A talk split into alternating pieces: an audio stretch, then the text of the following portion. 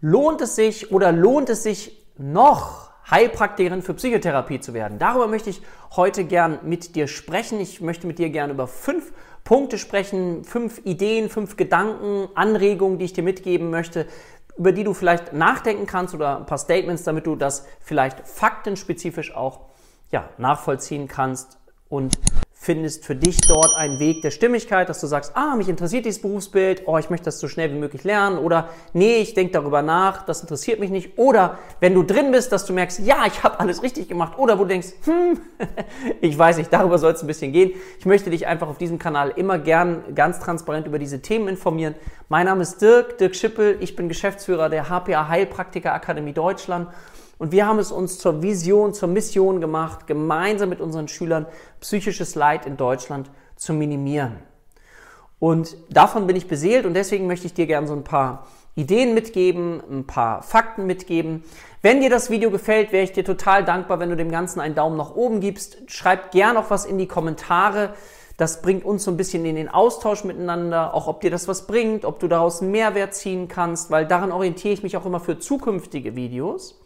Und wenn du magst, lade ich dich ein, abonniere den Kanal, das ist komplett kostenfrei und dann verpasst du kein Video mehr, wenn du zum Beispiel auch die Glocke aktivierst. So, also lohnt es sich noch, Heilpraktikerin für Psychotherapie zu werden? Warum schreibe ich da dieses noch rein? Was, was soll denn das? was meine ich denn damit? Also, ich fange mal historisch so ein bisschen vorne an. Vielleicht hast du es in den Medien in den letzten Jahren so ein bisschen mitbekommen dass viel auch über Heilpraktiker geschrieben wurde, ähm, auch Beiträge im Fernsehen gezeigt worden sind. Und da bin ich immer wieder auch überrascht, auch äh, in öffentlich-rechtlichen Medien, dass da gar nicht so richtig äh, recherchiert worden ist und teilweise faktisch falsche Dinge gesagt werden die gar nicht aufgeklärt werden. Das hätte ich persönlich nicht gedacht. So, ja? Also es macht Sinn, dass das Ganze ist halt immer ein bisschen komplex, aber natürlich verstehe ich auch, so wie ich es hier in YouTube-Videos mache, dass das komplex reduziert so dargestellt werden muss, dass jeder das irgendwie greifen kann. So, dafür habe ich vollstes Verständnis. So, der erste Punkt ist eben dieses Thema Abschaffung Heilpraktiker Gutachten vom Bundesgesundheitsministerium, was vor einigen Jahren in Auftrag gegeben worden ist, was sich mit bestimmten Fragestellungen auseinandersetzen sollte. Unter anderem eben mit der Fragestellung, macht es Sinn, dieses Heilpraktikergesetz zu reformieren? Macht es Sinn, gleiche Ausbildungsbedingungen für alle zu schaffen? Im Moment ist es ein föderalistisches Gesetz und die Bundesländer entscheiden das für sich, wie sie es organisieren. Die sind eben teilweise auch zusammen schon organisiert mit gemeinschaftlichen Überprüfungen. Aber soll es eben in der Zukunft gemeinsame, ganz klare Standards geben? So. Auch so die Überlegung, aha, weg vielleicht von einer Gefahrenüberprüfung zu einer Fachkenntnisüberprüfung. Darauf will ich jetzt nicht tiefer, tiefer eingehen, aber dass du so vielleicht ein bisschen das nachvollziehen kannst. Der wichtige Punkt hier an dieser Stelle, der kommt, dass eben auch geprüft werden sollte, macht es Sinn, den Beruf Heilpraktiker abzuschaffen. So, das wurde dort auch mit verankert. Und dann gab es eben einen Gutachter, der hat das dann bekommen, der hat eine Ausschreibung äh, wurde gemacht und dann wurde es dieser Gutachter. Insgesamt haben sich in Deutschland aber mehrere Gutachter damit auseinandergesetzt, also wirklich die führenden Gutachter zum Thema Heilpraktikerrecht in Deutschland und haben eben das sehr intensiv auch niedergeschrieben. Das ist auch teilweise sehr, sehr komplex ähm, zu lesen. Und ich verkürze das mal. An dieser Stelle der Disclaimer. Ich bin kein Rechtsanwalt. Ich gebe das hier aus meiner Sicht wieder, aus der, sag ich mal, etwas komplex reduzierten Sicht. Natürlich kann man das alles nachlesen. Das ist dann natürlich viel tiefer und da wird man möglicherweise nicht alles verstehen. Ich versuche hier das Wichtigste ganz kurz für dich hier eben aufzubereiten. Und dabei kam eben raus, dass ja, die Gutachter alle davon ausgehen, dass man den Heilpraktiker an sich nicht abschaffen kann. Dieses Mittel wäre ein zu scharfes Schwert. Ja, das, das wird nicht funktionieren, ist im Grundgesetz nicht vereinbar, kommen so verschiedene Dinge mit hinein. Also das ist so nicht möglich. Jetzt kannst du ja sagen, ja, dann ist doch alles geritzt. Ja und nein. Weil das, was ich jetzt gesagt habe, das gilt in erster Linie für den sogenannten medizinischen Heilpraktiker ja, oder der große Heilpraktiker. Das ist der Heilpraktiker, der vorwiegend eher mit Naturheilkunde arbeitet, mit Homöopathie, mit Akupunktur, mit Bachblüten und alles das, was du dir darunter vorstellen kannst. Ich auch wieder komplex reduziert. So. Das gilt nicht bisher so für den Heilpraktiker für Psychotherapie weil der ist eher durch Richterrecht entstanden. Also da hat jemand mal geklagt, dass er gesagt, das war 93 meine ich, dass er gesagt hat, ich möchte nicht den ganzen medizinischen Heilpraktiker machen, also den ganzen Körper lernen, weil ich möchte mich spezifisch um die Psyche kümmern. Ja? So, und daraufhin äh, gab es ähm, ein Urteil und dann daraus hin ist sozusagen der Heilpraktiker für Psychotherapie entstanden, also der Heilpraktiker eingeschränkt auf das Gebiet der Psychotherapie, der sogenannte kleine Heilpraktiker, nur um dir das ein bisschen besser zu verdeutlichen. Also der ist durch Richterrecht entstanden, das heißt also nicht, dass der automatisch genauso geschützt ist wie der medizinische Heilpraktiker. Und es gibt eben Bestrebungen dahingehend, dass man eben überlegt, okay, der medizinische Heilpraktiker, der bleibt bestehen, so. Und jemand, der vielleicht auch Heilpraktiker für Psychotherapie werden möchte, der müsste den kompletten medizinischen Heilpraktiker, Klammer auf, wieder machen. So, das sind alles Bestrebungen. Da wissen wir noch nicht, wo es hingeht. Da gibt es verschiedene Lobbyverbände, die sich für, für, verschiedene Dinge einsetzen. Aber das bedeutet schon mal, aha, lohnt es sich noch? Das heißt, ich lade dich ein, ähm, wenn du den Heilpraktiker für Psychotherapie gerne machen möchtest, dass du das natürlich dann, wenn du schon länger daran überlegst, möglichst zeitnah in Angriff nimmst, weil wir nicht wissen, was da entstehen wird. Ja? Wer dann einmal den Heilpraktiker für Psychotherapie die Überprüfung bestanden hat, der hat einen Bestandsschutz. Das wird nicht weggehen. Also das ist wiederum nicht vereinbar im Grundgesetz, dass wir uns dann die Berufsgrundlage entziehen. Das nicht. So. Hat dann vielleicht auch gewisse Vorteile von denjenigen, die dann diesen Schein haben und anderen, die ihn nicht haben, weil wenn da dann keine weiteren nachkommen, habe ich natürlich ein ganz, ganz großes Feld an Menschen, die ich dann auch therapieren kann. Also, aber das heißt, wenn du den Gedanken in dir trägst, würde ich den jetzt auch umsetzen. Um da jetzt auch keine Panik zu machen, das ist mir auch nochmal wichtig, das wird natürlich noch, ich, ohne dass ich das ist, darauf darf mich keiner festlegen, aber ein, zwei, drei, vielleicht auch mehrere Jahre dauern, weil jetzt wurde gerade nochmal ein Gutachten in Auftrag gegeben, dass man nochmal genau herausfindet, wie viele Heilpraktiker gibt es denn überhaupt und also da passiert noch viel und, und da wird viel gestritten und gerungen, aber nichtsdestotrotz ist mir wichtig, dich dafür schon mal zu sensibilisieren und einfach dich aufmerksam zu machen auf die Unterschiedlichkeit und was da so passieren kann, dass du ja das so ein bisschen mehr entwirren kannst. Und der medizinische Heilpraktiker wird möglicherweise ein bisschen mehr geschützt sein als der Heilpraktiker beschränkt auf das Gebiet der Psychotherapie. So sieht es im Moment aus. Wir wissen nicht, was das für die Zukunft heißt. Ja? Okay. Das mal zum ersten Punkt rechtliches. Dann der zweite Punkt Prüfungsbedingungen. Also es wird etwas geben, was, und das ist ja was Gutes auch, was einheitlich sicherlich irgendwann genormt sein wird. Also es wird Verbindlichkeiten geben in Bezug darauf, wie Prüfungen zu sein haben oder auch dann Ausbildungen zu sein haben. Also dass da so ein gewisses Ausbildungskurriculum Curriculum festgelegt werden, wird sicherlich mit einer Anzahl von Stunden, eine gewisse Art von Prüfung, das wird sicherlich herausfordernder werden. Das heißt, wenn du ein Mensch bist, der nicht so auf Prüfungen steht, dann macht es auch Sinn, wenn du dich damit jetzt auseinandersetzt und möglicherweise noch nach dem, ich nenne das jetzt mal altem System oder jetzigen System eben geprüft wirst. Ja, auf der anderen Seite ist das ja was Schönes in dem Sinne, wenn alles gleich ja nicht immer, aber gleich gestaltet wird, sodass man dann eine höhere Objektivierbarkeit dann auch hineinbekommt. Es ist also nicht nur schlecht, was da passiert. Also es wird ja darum gerungen, das möglichst an aktuelle ja, Zeitbedingungen ein bisschen anzupassen und zu schauen, okay, welche Kritiken gibt es auch aus den verschiedenen Lagern, um eben zu schauen, okay, wie kann man diese Kritiken auch mit einbeziehen. Nicht alles davon ist gerechtfertigt, also wir müssen schon noch im Rahmen, im Maß bleiben, aber wie gesagt, das wird sicherlich auch mit einbezogen werden. Also das Thema zweitens Prüfungsbedingungen. Dann würde ich gerne noch auf den dritten Aspekt eingehen. Lohnt es sich, Heilpraktikerin für Psychotherapie zu werden? Das ist jetzt ein ja, Aspekt, der, den ich total bestärkend auch empfinde, ist nämlich das Thema die Versorgungssituation. Ich gehe davon aus, dass du dir vielleicht schon mal Gedanken darum gemacht hast. Also ich gebe jetzt mal ein paar Stichpunkte, damit du das für dich so ein bisschen sortieren kannst. Also zum einen haben wir das Thema Wartezeiten. Ja, Wartezeiten. Also das heißt, wir haben teilweise sechs bis acht Monate, manchmal sogar länger schreiben mir manche Wartezeiten, bis ein Psychotherapieplatz für mich bereitsteht und ich mich in eine Behandlung begeben kann. Und auf der anderen Seite gibt es so ähm, die Bundesvereinigung, also die Kassen, die sagen, ja, pass mal auf, eigentlich gibt es, ist die Versorgungssituation, es ist ausreichend, weil es genug Psychotherapeuten gibt.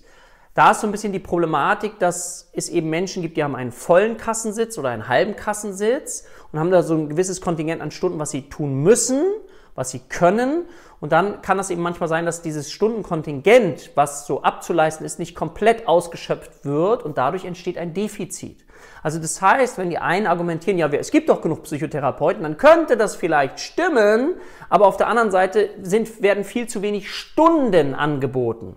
Und dadurch gibt es eben eine Versorgungslücke. Und das ist eben so auch ein großer Streitpunkt, den es dann gibt und ja, der nicht ganz einfach zu handeln ist. Aber das heißt natürlich für uns als Heilpraktikerin für Psychotherapie ist ein riesiges Versorgungs also Versorgungsnotstand, den wir natürlich durch unsere Tätigkeit, durch unsere Profession eben auch auffüllen können. Und wenn wir uns diese Gesellschaft mal auch im Moment anschauen, was da so alles passiert ist durch die, weiß ich, durch die Corona-Situation, was da an psychischem Leid, Befindlichkeit, soziale Ausgrenzung. Ich habe Menschen erlebt, die auch Studenten, die haben ihre Kommilitonen noch nie gesehen, die haben sich so auf das Studentenleben geführt. Jugendliche, die gar nicht richtig ihr Leben leben konnten. Wir Erwachsenen, die zurückgezogen wurden. Wir konnten nicht mehr kulturell unterwegs sein. Das macht was mit uns. Ja? Die Anzahl der Panikstörungen oder der depressiven Episoden hat zugenommen. Kinder- und Jugendpsychiatrien wissen wir, dass gar nicht mehr alle aufgenommen werden konnten. Also ein riesen, riesengroßes Thema. Allein nur durch in Anführungszeichen diese eine Krise. Dann gibt es Kriegserlebnisse, Flüchtlinge, also Menschen, die zu uns kommen und traumatisiert sind. Als weiteres Beispiel, es gibt die neue Anpassung, ähm, jetzt bleibe ich mal bei dem Thema Kinder und Jugendliche, an, an, was ich, an digitale Medien, wie gehen wir damit um? Das Thema Spielsucht, wie, dazu habe ich übrigens ein Video gemacht, wenn dich das Thema interessiert, wie, wie man das sehen kann oder wie das klassifiziert wird, auch in der Zukunft dann. Also du siehst, es ganz, ganz viel zu unserem, in Anführungszeichen, normalen Leben kommt dazu. Das Gefühl von Überlastung, von, von Burnout-Erkrankung, dieses Gefühl auch von Ohnmacht oder ich fühle mich ausgebrannt. Ein Betriebsarzt, glaube ich, war das, oder Betriebspsychologe, ich weiß nicht genau, hat mal die These rausgehauen. Kannst du ja mal sagen in den Kommentaren, ob du das so nachvollziehen kannst oder sagst, das ist totaler Quatsch. Burnout ja, oder Erschöpfungsdepression, kannst du, ich nehme jetzt mal das Thema, weil das viele eben besser greifen können. Burnout ist die normale Reaktion eines Menschen auf ein krankes System. Burnout ist die normale Reaktion eines Menschen auf ein krankes System. Schreib da gerne mal in die Kommentare, wie du das siehst. Ich finde das ganz spannend, weil wir leben ja hier, ich lebe hier. Ich bin, für mich ist das normal, wie wir hier leben. So, es wird ja Normalität. Ja, man sagt ja auch, so ein Hamsterrad sieht von innen aus wie eine Karriereleiter oder wie auch immer man. Ne? Und ein prägendes Ereignis war, ich war vor einigen Jahren mal in Südafrika und konnte da aus den verschiedensten Dingen, ich konnte kein Handy mitnehmen, das war alles viel zu gefährlich. Ich hatte irgendwie nur ein Handtuch immer dabei und nichts weiter. So ganz bisschen Geld, aber nur ganz, ganz wenig. Das ging da einfach nicht, weil das, wie gesagt, zu gefährlich gewesen wäre. Und da habe ich so ein ganz tiefes Gefühl von Entschleunigung empfunden. Und ich werde nie vergessen, wie wir dann zurückgeflogen sind und am Flughafen eine Frau war, die Personal war und wirklich so aus tiefstem Herzen, no stress, no stress, we have time, no stress. Die strahlte das aus dieses Gefühl von Entschleunigung. Und ich werde nie vergessen, wie ich dann zurückkam hier und das Gefühl habe, hatte, ich werde wieder so ein, einsortiert in ein Leben, was wieder eine gewisse Art von Taktung hat. Das ist natürlich, wenn du jetzt Urlaub und, und natürlich das normale Alltagsleben miteinander vergleichst, das hinkt ja so ein bisschen der Vergleich. Aber vielleicht kennst du das auch, vielleicht kennst du Orte, wo du das Gefühl hast, wo du zu dir kommst, wo du zu deiner Kreativität kommst, wo, wo es weit wird, wo du dich wohlfühlst, wo du oh, dich entspannen kannst, so ganz tief. Und du dann wieder in etwas Altes zurückkommst und merkst, da ist ein Unterschied. Ja, da ist ein Unterschied. Deswegen finde ich diesen Satz dieses Arbeitsmediziners, meine ich, war es, ganz interessant und interessiert mich da auch, wie, wie du dazu stehst. Also das heißt, dass wir auch auf gesellschaftlicher Ebene vielleicht noch viel zu tun haben, um unsere Gesellschaft auch psychologischer stabiler zu machen oder zu kreieren. So, dass wir uns besser an neue Dinge anpassen können, das finde ich sehr, sehr wichtig. Oder dieses Feld vielleicht noch als letztes genannt, die, das Feld der Psychosomatik, also wo die Psyche und der Körper einen, also die haben sowieso einen großen Zusammenhang, aber wo dann Schmerzen beispielsweise sind oder Befindlichkeiten, die wir anatomisch durch die Medizin so nicht begründen können, aber die unsere Funktion stark beeinträchtigen und unser Alltagsleben stark beeinträchtigen. Das nimmt auch zu und da braucht es auch ja, adäquate Hilfesysteme, Therapieangebote, Wissen, wie solche Dinge zustande kommen. Vielleicht ich ein Beispiel nur mal, damit du siehst, aha, es gibt dann Hypothesen. Ja, Hypothesen für eine psychosomatische Erkrankung oder auch für eine äh, psychische Erkrankung. Stell dir mal bitte das Thema Hypochondrie vor, also der eingebildete Kranke. Ich habe das Gefühl, ich habe vielleicht ein oder zwei Symptome und deute die Symptome auf eine tödliche Erkrankung. Und dann gibt es unterschiedlichste Hypothesen. Das macht sich Sinn, mit diesen spannenden Hypothesen zu beschäftigen. Und eine Hypothese beispielsweise so aus der tiefen Psychologie ist, dass dahinter möglicherweise ein Thema stehen könnte. Das gilt auch für andere psychosomatische, also für somatoforme Störungen, wenn ich Schmerzen oder, oder Befindlichkeiten habe und ich keine Erklärung finde, dass da möglicherweise etwas dahinter steht, wie das Thema Einsamkeit. Und dass für die Psyche ein ganz, ganz schlimmes Gefühl ist, ist das Thema Einsamkeit. Und ich nehme dann lieber ein anderes Gefühl in Kauf, nämlich Schmerzen oder eine Angst vor Erkrankung, wodurch ich mir so eine Art, stell dir vor, ich bin tief einsam und einsam ist das, was ich nicht erleben möchte, das ist das Schlimmste. Ja, dann haben wir Abwehrmechanismen aufgrund der Theorie der Psychoanalyse, der Tiefenpsychologie, Psychodynamik. Und dann erschaffe ich mir psychologisch eine Art inneres Gegenüber. Ich erschaffe mir einen Schmerz, eine Erkrankung natürlich nicht bewusst, unbewusst, damit ich das ursprüngliche Thema Einsamkeit nicht so stark spüren muss, erschaffe ich mir eine Art gegenüber, psychosomatische Befindlichkeit, weil ich etwas habe, worum ich mich kümmere. Dadurch spüre ich meine Einsamkeit nicht so stark, weil ich mich um das Thema Schmerz oder was auch immer, welche Befindlichkeiten ich habe, kümmere. Dadurch spüre ich mein Ursprungsthema diese tiefe Einsamkeit nicht so stark, die mich unglaublich vielleicht als Kind geprägt hat. Und so siehst du, das sind Hypothesen, die wir gemeinsam im Rahmen einer Psychoedukation, also Aufklärung mit unseren Patienten, erarbeiten können und gucken können, ob das auf Stimmigkeit trifft. Und wenn das auf Stimmigkeit trifft, dann passiert häufig sowas wie, oh, endlich verstehe ich, was mit mir los ist. Und dann können wir dieses Ursprungsthema gemeinsam therapeutisch mal angehen damit sich etwas verändern kann. Aber dafür ist es wichtig, dass es mir als erstes bewusst wird. Ja? Also das war das dritte, die Versorgungssituation mit ein paar Beispielen, die ich hier gebracht habe. Als viertes ähm, lohnt es sich noch, ich denke, lohnt es sich noch Heilpraktiker für Psychotherapie äh, zu werden oder lohnt es sich allgemein? Ja, auch aufgrund deiner Person, deiner Vision, alles das, was du mitbringst an keiner ist so wie du. Und ich glaube, dass sich Menschen mit Menschen verbinden, die sie mögen, die ihnen sympathisch sind, die Inspirationsquelle sind. Ja, nichts aus diesem Grund gibt es eben Menschen, die uns so inspirieren, die auch bei YouTube unterwegs sind.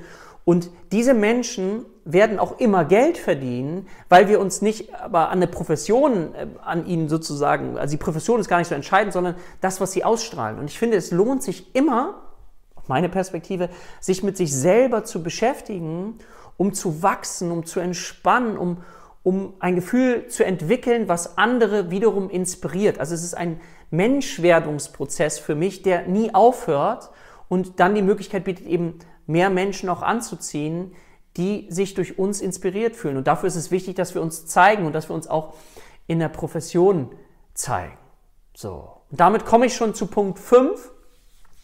Deine Expertise. Also, das heißt, wenn du jetzt Heilpraktikerin für Psychotherapie werden möchtest oder auch bist oder, oder auf dem Weg dorthin bist, dann macht es so total Sinn, dass du überlegst, womit möchte ich mich intensiver beschäftigen. Du wirst nicht alle Themengebiete, äh, posttraumatische Belastungsstörung, Essstörung, dann machst du noch Anpassungsstörung, dann ähm, kümmerst du dich noch um Persönlichkeitsstörungen, dann machst du noch Alkohol. Das würde ich dir nicht empfehlen, sondern werde der, werde die Expertin in deinem Gebiet, wo Menschen zu dir kommen, weil du die Expertin bist. Und ich sage dir, es gibt so viele Menschen, die dann auf dich zukommen. Ich habe mal, also ich habe verschiedene Videos gemacht und ein Video unter anderem zum Thema ähm, Pseudologe, wenn ich krankhaft lügen muss.